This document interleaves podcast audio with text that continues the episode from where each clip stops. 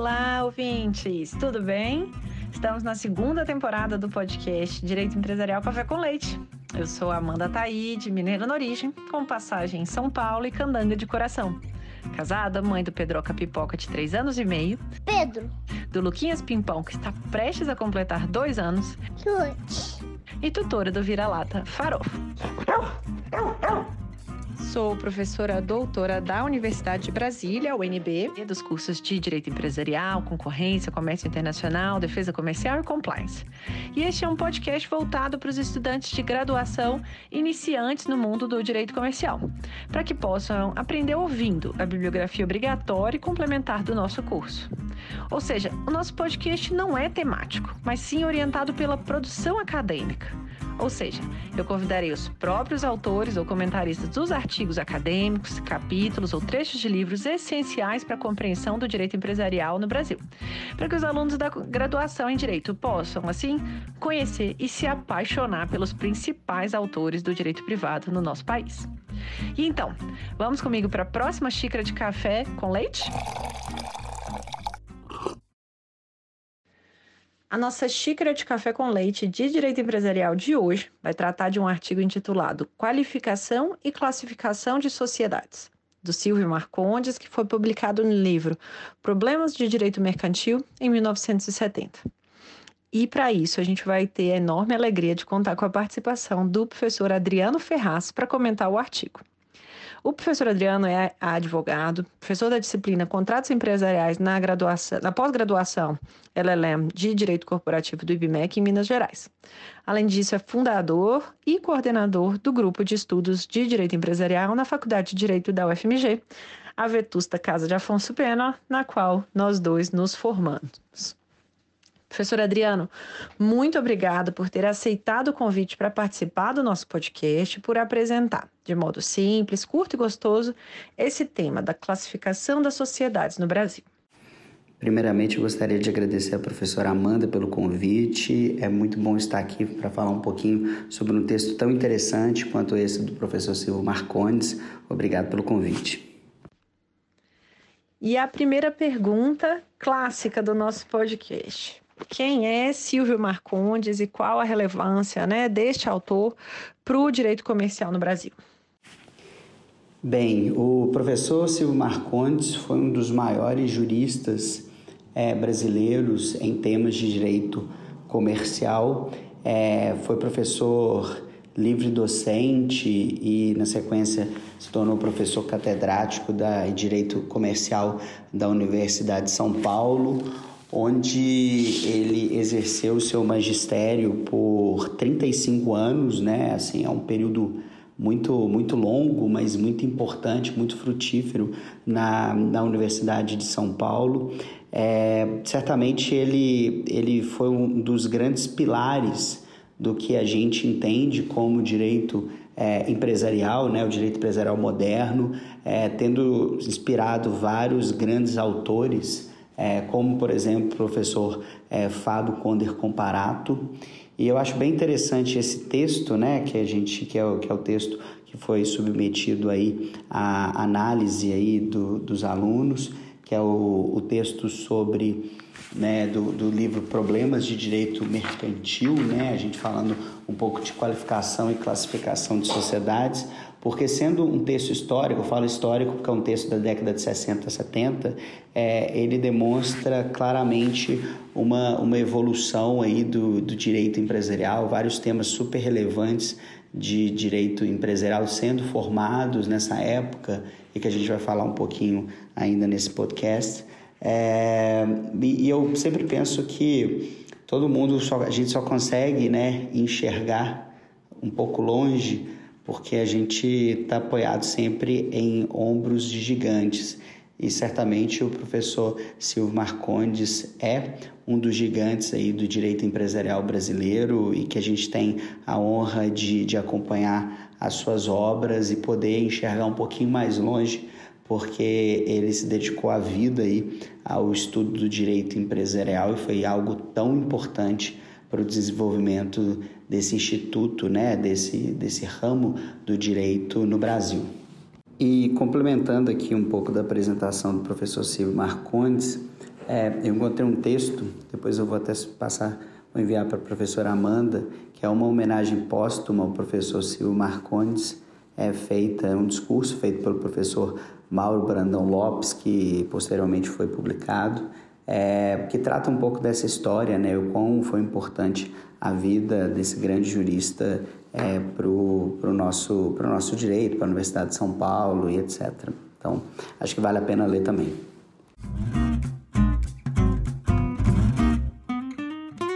E como que você resumiria esse artigo do Silvio Marcondes, de modo que os nossos alunos da graduação em Direito possam entender os principais argumentos sobre o que seria essa qualificação e classificação das sociedades? Todo ato de, de resumir um determinado texto é um ato, na minha opinião, um ato de interpretar, né? Ao passo que o determinada pessoa vá é, resumir aquilo que outra escreveu, que pode ser um livro, um artigo, um capítulo de livro, como é o caso do exemplo, no fim das contas a gente sempre interpreta muito aquilo que está sendo, tá sendo dito. Nesse caso, eu acho que eu vou me aventurar, inclusive, um pouquinho mais, na medida em que esse texto é um texto, né, como eu, como eu como comentado, um texto da década de 60, 70. Então, assim, ele já traz a vários elementos, vários institutos que hoje já passaram por uma evolução muito importante, obviamente uma evolução como consequência de, de livros como esse que a gente está lendo. Então, assim, acho que é meu papel aqui também trazer um pouco dessa visão da atualidade para todo mundo. Então, a primeira coisa é, que ele trata, que é uma discussão que até hoje né, é uma discussão que nós encontramos é, nas academias né, do direito de direito empresarial moderno, apesar de ser uma discussão quase centenária, né, uma discussão que vem desde a da década de 40 ou antes, é, que é uma discussão da unificação do, do direito privado, né? Então ele trata primeiro ponto sobre o quão, quão profícuo, quão, e quão cheio de opiniões é, existiam as posições de lado a lado sobre unificar ou não, porque isso obviamente tem consequências muito relevantes. É importante deixar claro que em 2002 o Brasil ele passou por um processo de tentativa, né? De, eu falo tentativa porque o Código Civil ele teve essa característica de 2002 de unificar o direito privado, né? Extinguindo boa parte aí do Código Comercial, apesar de que é, hoje em dia o, o sistema mais moderno não é um sistema 100% unificado, apesar de algumas tentativas né, de criação de um código comercial e etc., segregação, mas a, a, a grande tendência né, do direito é a criação de grandes grandes sistemas satélites, né, como por exemplo é o da lei das sociedades anônimas e de outras legislações que vêm sendo criadas. Então, assim, ele primeiro trata né, dessa, dessa questão e, e com isso ele traz o elemento de que o direito empresarial ele passa sim por uma evolução e na época ele vem dizendo muito sobre essa evolução do direito empresarial de um critério objetivo é, para um critério subjetivo. Então, assim, a grande questão aqui era a discussão dos atos de comércio. Então, como que funcionava no sistema no qual o texto foi escrito? É, existia uma série de atos, né, considerados atos de comércio, e se a sociedade é, se enquadrasse naqueles atos, ela seria considerada uma sociedade comercial. Então, por exemplo, uma indústria. Uma indústria era uma atividade, tipicamente uma atividade comercial. É, saúde, né? Saúde era uma atividade considerada civil e, portanto, não comercial. Então, o professor primeiro traz o seguinte, olha, então as sociedades, elas são classificadas né, sobre esses dois grandes institutos, sociedades comerciais e sociedades civis. É, regra geral, as sociedades comerciais exercem atos de comércio, elas buscam lucro, etc. Essa é racional. E as sociedades civis não. O objetivo dela não seria o lucro, mas o elemento que a torna civil não é a questão de buscar o lucro ou não, mas simplesmente a atividade que ela exerce. Com a evolução do tempo, e o próprio professor traz né, no texto, se vocês olharem lá, quando ele, no item 5 ele fala sobre sociedades civis, é, pelo objeto, embora sobre a forma comercial, o que, que ele está querendo trazer aqui é o que, ele já via um instituto de que há várias sociedades civis que, apesar de serem civis por causa do objeto, elas exercem atividades comerciais. É, ela, melhor dizendo, elas exercem, não as atividades, mas elas exercem a forma o de, o, a organização da atividade dela é feito como uma sociedade comercial. Por quê? Vamos pensar um pouco sobre uma clínica, uma empresa aí de saúde tal, um hospital. Obviamente, uma coisa é uma clínica com um, dois médicos, etc., exercendo a atividade deles do dia a dia, no qual essa atividade, o, o, o a personificação do sócio, ela é tão relevante para aquela atividade. Outra coisa é um hospital, que na realidade é, você não necessariamente quando vai lá, você sabe o médico que você está indo. Você está indo porque tem uma organização que vai realizar uma atividade para um determinado fim. Na época que o texto foi escrito, é, a ideia era você ver se o ato é considerado comercial ou não, sendo comercial. Então, é uma atividade, é uma sociedade comercial, se não, é uma sociedade civil. Apesar de que ele já via, naquele momento em que existiam sociedades civis que, apesar de civis, ela é, ela seria civil pelo objeto, embora sobre a forma comercial, e ele via também sociedades civis meramente pela forma, por exemplo, as sociedades cooperativas, que eram necessariamente sociedades é, civis. Isso, gente, é muito importante entender essa classificação, porque isso decorre do atual modelo nosso, né? A partir de 2002, é abandonado a racional dos atos de comércio e você passa a ter o que? Um sistema no qual o que é importante é o exercício da empresa, né? O que, é empresa? É o exercício organizado para você o que? Buscar um resultado econômico e partilha desse resultado entre os sócios. Então a gente passa a ter o um modelo no qual eu tenho uma classificação de sociedades empresárias e sociedades simples. Basicamente, a gente abandona o modelo de atos, essa questão objetiva, e a gente passa ao modelo no qual o que importa é a forma, como o empresário está exercendo a sua atividade. Ah, ele está exercendo de forma organizada para a busca desse resultado? Então, essa seria uma atividade empresária é, como, como racional. Então, assim, é importante esse texto porque ele traz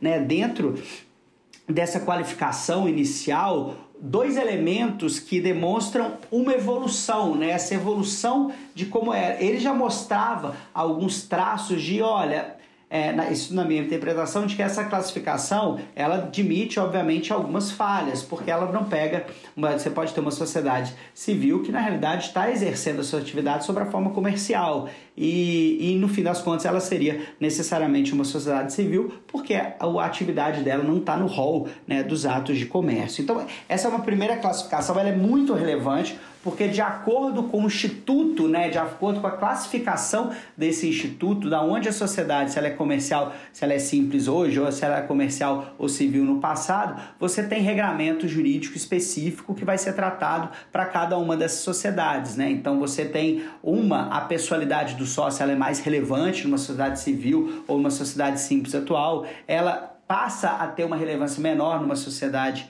é, empresarial, notadamente numa sociedade anônima. Então, isso é uma classificação que ela é relevante, inclusive em tipos de instituto de exclusão de sócios, etc., que são, que são relevantes. E aí, ele traz também, né, o, o professor Silvio Marcondes, ele traz a, dentro do histórico de classificação das sociedades comerciais, ele traz três critérios, né? Um que ele chama de histórico, outro que ele trata sobre questão de responsabilidade de sócios e a outra que ele trata sobre sociedade de pessoas, sociedade de capitais.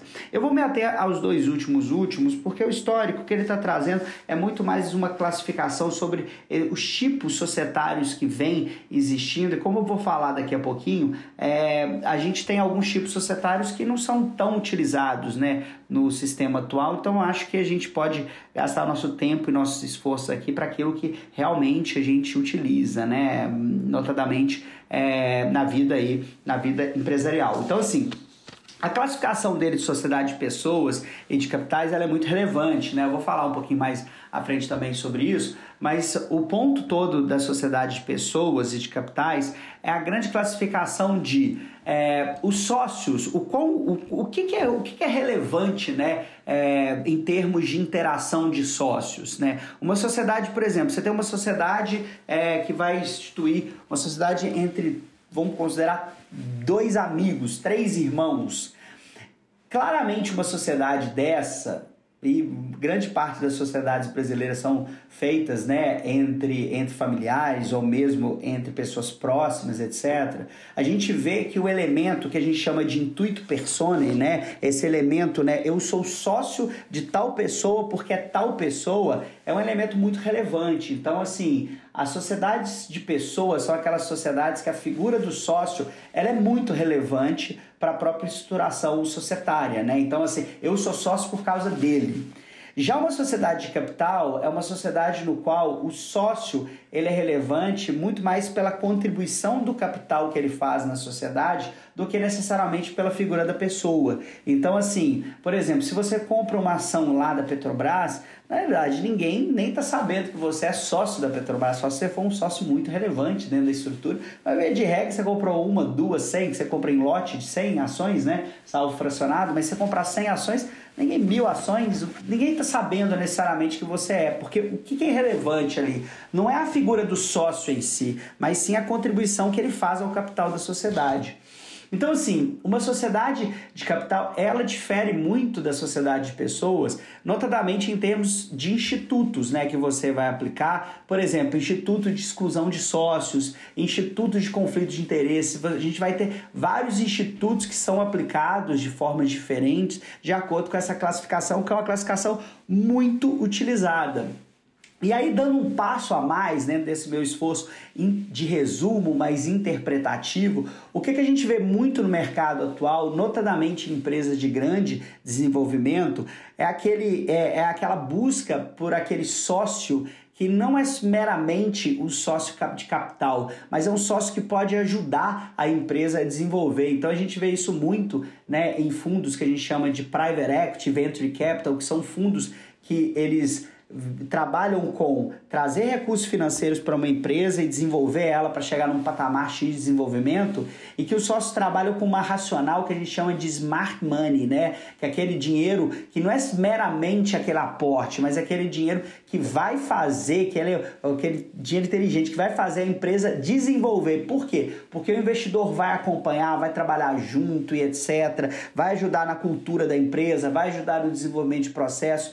Então, assim, mesmo essa classificação de pessoas e de capitais, eu vejo hoje, eu vejo cada vez mais que, é, salvo exceções como eu falei de Petrobras, ou mesmo a clínica lá dos dois irmãos, três amigos e tal, é, você vai vendo que você tem uma evolução muito grande em termos, inclusive, de do que, que seria exatamente é, esse, essa, essa classificação e algumas questões mais híbridas, mesmo em operações volumosas ou operações mais profissionais é, a gente vai vendo que você tem situações nas quais o capital é importante, mas a figura do sócio também é muito relevante, né? Então é, é importante também trazer esse apontamento. Outra questão que o professor Silvio Marcondes traz, que é muito relevante, que é a questão da responsabilidade dos sócios, né? Então, nós temos sociedades que são de responsabilidade limitada e responsabilidade ilimitada, né? É, eu traria dentro dessa classificação principal, a gente vai falar um pouquinho mais daqui a pouquinho, é, sobre as sociedades personificadas e não. Então, assim, o, o, empresário, via de regra, ele utiliza esse instrumento da pessoa jurídica como essa blindagem para que ele possa exercer a atividade empresarial dele sem colocar o patrimônio dele pessoal em risco. Então, assim, a sociedade anônima ela é criada dentro dessa racional é, de ser um instrumento no qual ele possa é, exercer a sua atividade e, tendo afetado parte do patrimônio, mas não a sua integralidade, é, para aquela atividade. Então, assim, no fim das contas, é, essa questão da responsabilidade de sócio, limitada ou ilimitada, o empresário, via de regra, busca essa limitação de responsabilidade para que ele possa exercer as suas atividades de modo mais confortável. Mas é importante a gente ter essa, essa classificação. E por fim, um resumo também importante que eu acho que é, que é relevante: o professor trata, é, ao final do, do capítulo, sobre a contribuição né, no, no capital e natureza das contribuições no capital social da sociedade, trazendo a classificação sobre contribuição de capital, contribuição em trabalho. Uma coisa muito importante para trazer aqui é que a partir de 2002 a gente passou a não permitir né, essa, essa contribuição é, ou pelo menos isso ficou institucionalizado de forma clara aí nas sociedades personificadas, é, a, a não possibilidade da contribuição é, por trabalho no capital social. Então, a contribuição ela tem que ser feita em bens, em dinheiro ou bens avaliáveis né, em dinheiro. Então, assim, também é um ponto, é uma classificação interessante, importante, né? Eu não estou falando que o sócio, muitas vezes você não escolhe o sócio pela contribuição que ele faz à sociedade, mas assim, em termos de trabalho, mas assim, em termos de contribuição para fins de capital social, essa é uma discussão que no direito brasileiro, a partir de 2002, a gente tem uma, uma resolução, né, em termos de qual caminho a, a seguir. Então, assim, o que o professor, então, de forma clara e mais rápida fala, traz, é, são uma série de classificações que são muito relevantes para a gente entender qual instituto jurídico deve ser aplicado aí a cada, a cada tipo de, de sociedade. E isso é relevante para a gente entender essa aplicação nesse nosso esforço né, dedutivo de ter a lei e ver, no caso concreto, que se aplica, essa classificação ela passa a ser muito importante. Também é relevante para o aluno que que venha estudar, que venha ler esse texto, saber que muitos dos institutos trazidos, eles obviamente contam com a desatualização normal de mais de, né, quase 50 anos aí da data da impressão do livro em relação à atualidade. Então é importante é, esse, acho que esse podcast aqui é importante para trazer um pouquinho dessa atualização normal, mas é importante a gente entender esse texto é, como ele foi colocado, né, para a gente entender a evolução aí do direito empresarial ao longo desses, de todos esses anos.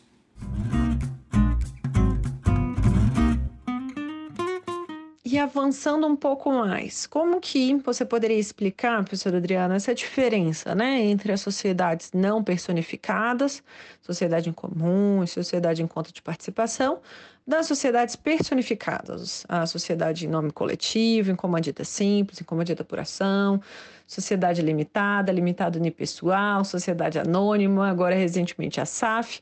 Como que você pode apresentar essa classificação para os alunos de modo que eles consigam compreender as principais características de cada um desses tipos societários. Uma das perguntas mais frequentes que eu, que eu escuto no escritório, né? Eu sou sócio, além de professor, como a professora Amanda é, bem colocou, eu sou sócio do escritório Freitas Ferraz Advogados, que é um escritório especializado em direito empresarial e é muito comum o empresário, quando ele está estruturando a sua atividade empresarial, ele está querendo estruturar, constituir uma sociedade, realizar um investimento, etc. Uma das perguntas mais frequentes que a gente escuta, né, que a gente recebe aqui no escritório é: tá bom, tenho ideia, tenho eu sei o que, que eu quero fazer, ou pelo menos eu imagino aquilo que eu quero fazer, eu consegui algum funding, né, alguns recursos financeiros para fazer minha atividade, mas como eu, como eu estruturo, né, como eu estruturo, qual é o tipo societário, qual sociedade eu deveria constituir. Geralmente o pessoal vem aqui falando né, com coisas do mercado, ah, eu tenho que constituir uma SPE, né, que é uma sociedade de propósito específico, etc., sem saber muito realmente como, como fazer, e é normal, né, porque o, o empresário, na realidade, ele não, não é formado ness, em questões de técnicas jurídicas ou técnicas societárias ou para saber qual tipo de instrumento jurídico ele deveria utilizar no exercício aí das suas atividades. Então, assim, o que a gente pensa? Primeiro, é uma avaliação muito do caso concreto, muito do estágio da, da sociedade, Né? Então, por exemplo, o que, que faria é, ser escolhido uma sociedade. Hoje em dia, na realidade, as, a escolha básica que é feita né, nos tempos modernos é muito mais em relação ao se a sociedade será uma sociedade limitada ou se será uma sociedade anônima. Essa via de regra é a grande discussão que existe em termos de decisão, porque não faz muito sentido, obviamente o exercício de, de outros tipos societários, primeiro porque não é comum ou porque essas duas sociedades elas já têm o arcabouço é, jurídico necessário de limitação de responsabilidade do sócio. Então, é, na realidade, apesar de termos, como já foi falado, vários tipos societários é, no nosso ordenamento, o que, é, via de regra, é utilizado em termos de sociedades personificadas são as sociedades limitadas e as sociedades anônimas. Mas o que, que leva né, um advogado decidir por um, né, ou orientar o cliente pela decisão de um tipo societário ou outro?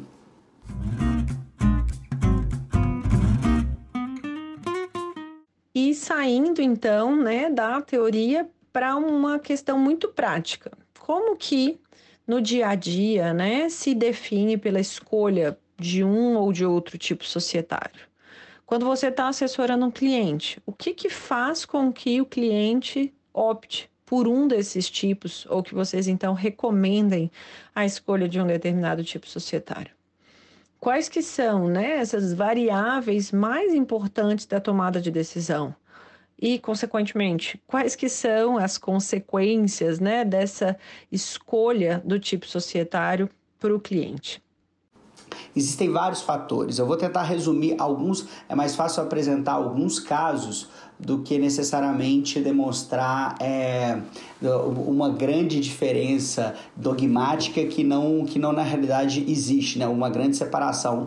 Nesse caminho você vai desse jeito ou você vai em outro. Mas basicamente o que leva a uma decisão de um tipo societário ou outro é, são características do negócio que podem se amoldar bem a um tipo societário ou outro. Eu sempre falo que o papel de nós, juristas, operadores do direito, advogados, é o de tentar encaixar aquela de tentar utilizar a ferramenta concreta, a correta, né, melhor dizendo, para ser aplicada no caso específico. Então, por exemplo, quando o sócio vem dizendo para mim: olha, é muito importante que eu faça é, uma distribuição é, desproporcional de dividendos, porque os sócios vão receber lucros de uma maneira diferente do que é a participação deles no capital social.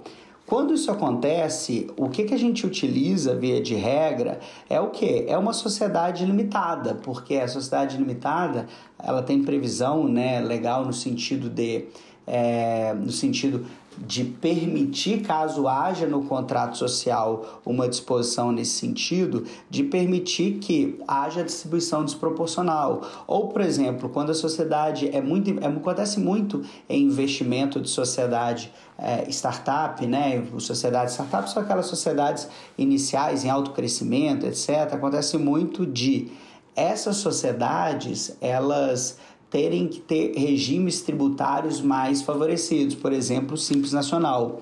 Numa situação como essa, é, por questão de regulamentação legal, essa sociedade, ela, a gente precisa que ela seja, no caso, uma sociedade limitada, né? Então, ela não poderia ser uma sociedade anônima, sou pena de não poder estar tá sendo ser optante aí pelo, pelo Simples Nacional.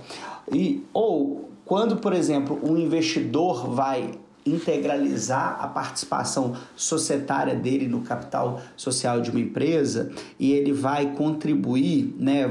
Vou fazer um exemplo matemático só para elucidar o que eu estou falando. É, eu tenho uma sociedade que eu contribuí 9 mil reais é, e eu tenho 9 mil cotas, significa 100% da participação societária. Só que eu quero receber um investidor que vai colocar um milhão de reais para ter uma participação de 10%. Numa sociedade limitada, a participação você vê pela contribuição do sócio no capital social da empresa e não pelo número de cotas que, que, que ele tem. O número de cotas você vai ver o valor nominal da cota e vai ver ali qual é o quinhão, né? quanto que ele participa né? daquela, daquele capital social. É, se eu fizesse esse, essa integralização por meio de uma sociedade limitada, eu teria um problema que o sócio investidor ele passaria a ter uma participação societária muito maior do que a gente gostaria, que a gente gostaria que ele colocasse um milhão e tivesse 10%. Para fazer um movimento societário desse, eu vou ter que necessariamente transformar essa sociedade numa sociedade anônima. E essa sociedade anônima, por quê? Porque na sociedade anônima, o que conta é o número de ações que o sócio tem na sociedade, não necessariamente o valor do aporte dele em termos de capital social. Então, numa situação dessa, o sócio iria, né, o, o, o investidor, a novo acionista, iria é, subscrever mil ações. É, aí, nesse caso, eu optaria por uma sociedade anônima, ele iria subscrever mil ações, iria integralizá-las por um milhão de reais, sendo que é, sendo que o que, que, conta em termos de percentual não é o fato dele ter colocado um milhão, mas o fato dele ter mil ações. Então, no fim das contas, é, a nossa decisão sobre um modelo ou outro vai depender muito das características do negócio que se amoldam àquele tipo societário. Por isso que nós, advogados, temos que saber muito bem quais são as, as diferenças e características básicas, notadamente das sociedades limitadas e das sociedades anônimas, para saber aquilo que a gente vai orientar o cliente é muito comum dentro de um processo de investimento, né, de desenvolvimento de uma sociedade, ela começar, por exemplo, como uma sociedade limitada e ao longo do tempo, né, de acordo com investimentos, de acordo com acionistas que vão ingressando na sociedade, ela fazer o movimento de que a gente chama de transformação para a sociedade anônima. Por quê? Porque aí ela vai precisar de outros institutos que são relacionados às sociedades anônimas para comportar esse investimento. E, obviamente, lá na frente é o sonho dourado de toda a sociedade fazer não é uma abertura de capital na bolsa, etc. Obviamente, aí ela vai precisar ser uma sociedade anônima, que é o tipo societário que admite esse tipo de negociação em bolsa de valores, entendeu? Então, isso vai depender muito do, das características do negócio, etc. E podem também ter situações nos quais os sócios querem uma sociedade não personificada, eles querem uma sociedade que vai ter um propósito ou vai é um arranjo comercial específico que eles vão querer, por exemplo, ter uma sociedade em conta de participação. Né? Então é, muito comum em atividades imobiliárias é, esse tipo de tipo societário, no qual os sócios eles não querem constituir uma pessoa jurídica específica para fazer determinado é, empreendimento, determinada atividade, é, apesar de que, para fins de Receita Federal, né, pessoal, nos últimos anos, é, a sociedade em conta de participação passou a ter a necessidade de ter um CNPJ, então a, ela é muito similar, similar hoje né, em fins fiscais é, de uma sociedade, né? Ela tem uma equiparação nesse sentido, mas pode ser que para o arranjo societário do sócio faça mais sentido criar uma sociedade que te, seja mais flexível em termos de contrato, etc. E pode ser criada uma sociedade em conta de participação. Apesar desse instituto, cada vez mais aí eu vejo na vida laboral, ele vai diminuindo aí a sua aplicação ao longo dos anos.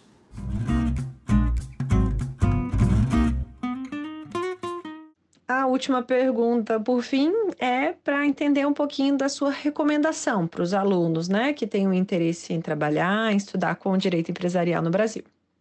Em termos de recomendação aos alunos, assim, eu tenho várias recomendações que eu acho que são interessantes, importantes aí para o aluno para aquele profissional que tem interesse de se aventurar aí no direito empresarial. Eu acho que a primeira, a primeira é uma característica pessoal, assim, seja muito curioso.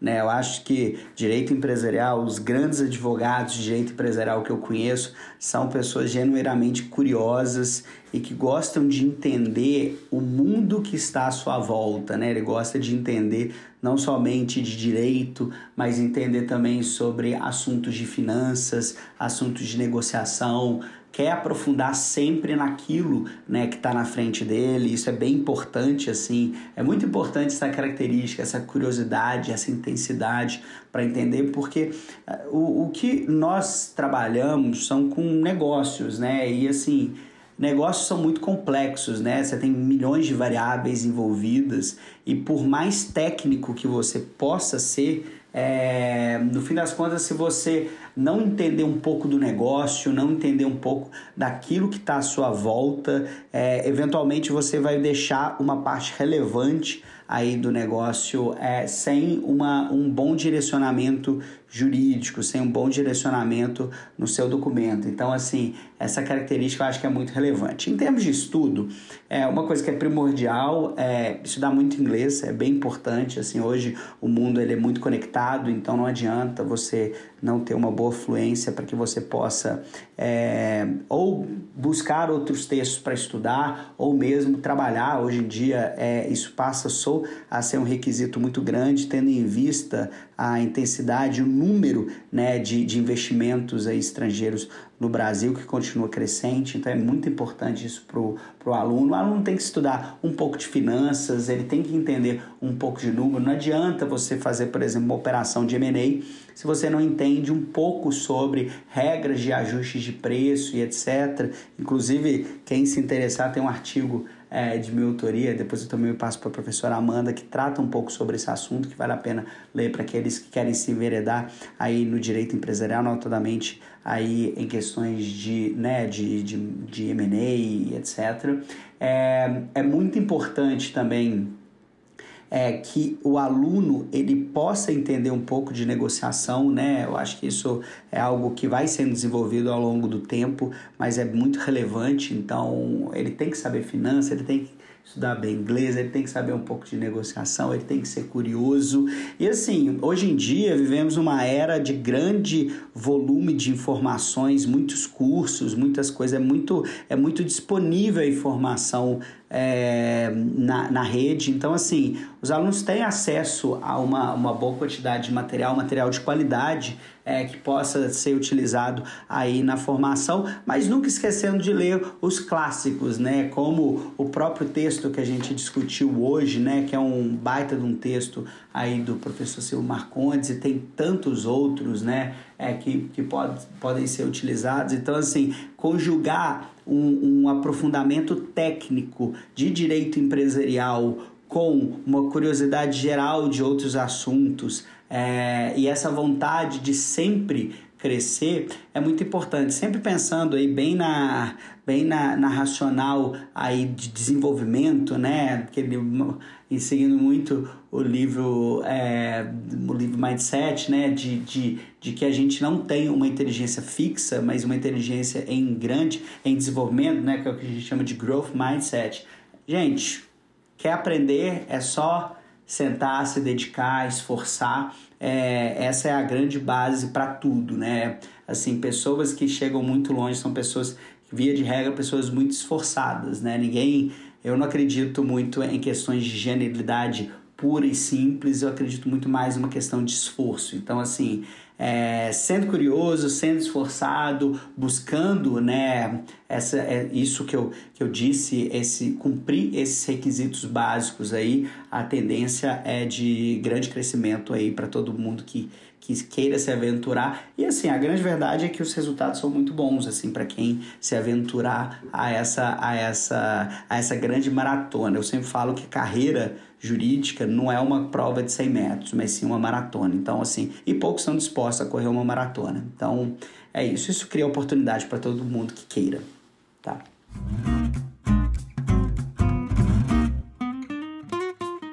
Ah, e uma última pergunta, professor Adriano. É, quem que você gostaria de ouvir aqui qual livro, qual texto, qual artigo, qual professor, advogado, é, pode ser aí de Minas, pode ser outro colega que você tenha uma admiração aí acadêmica profissional e que tenha produzido academicamente. Quem que você gostaria de ouvir num próximo episódio?